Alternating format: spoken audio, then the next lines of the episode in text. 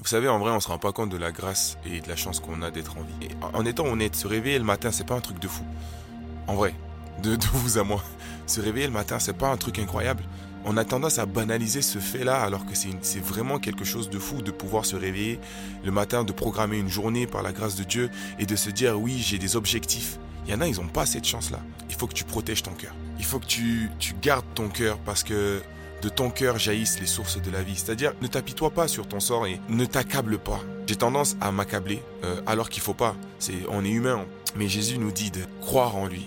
Il nous demande de croire en lui et de croire que toute chose est devenue nouvelle grâce à lui. Donc, le passé ne nous définit pas. Si avant tu étais quelqu'un qui, qui baissait les bras, aujourd'hui tu quelqu'un qui lève les bras vers le ciel. Si avant tu étais quelqu'un qui baissait la tête, aujourd'hui tu quelqu'un qui lève la tête et qui marche fièrement sur les sentiers de Dieu, qui marche derrière Jésus avec, avec confiance et sois béni pour ça. Et toute la gloire revient à Dieu parce qu'il a changé ton cœur en quelque chose de puissant. Il a changé ton cœur en quelque chose de déterminé. Celui qui se confie à l'éternel est heureux. Donc, confie-toi de plus en plus à Dieu. Confie-lui tes projets. Confie-lui tes projets, confie-lui tes angoisses, tes doutes, tes peurs. Et tu vas voir, ça va changer quelque chose.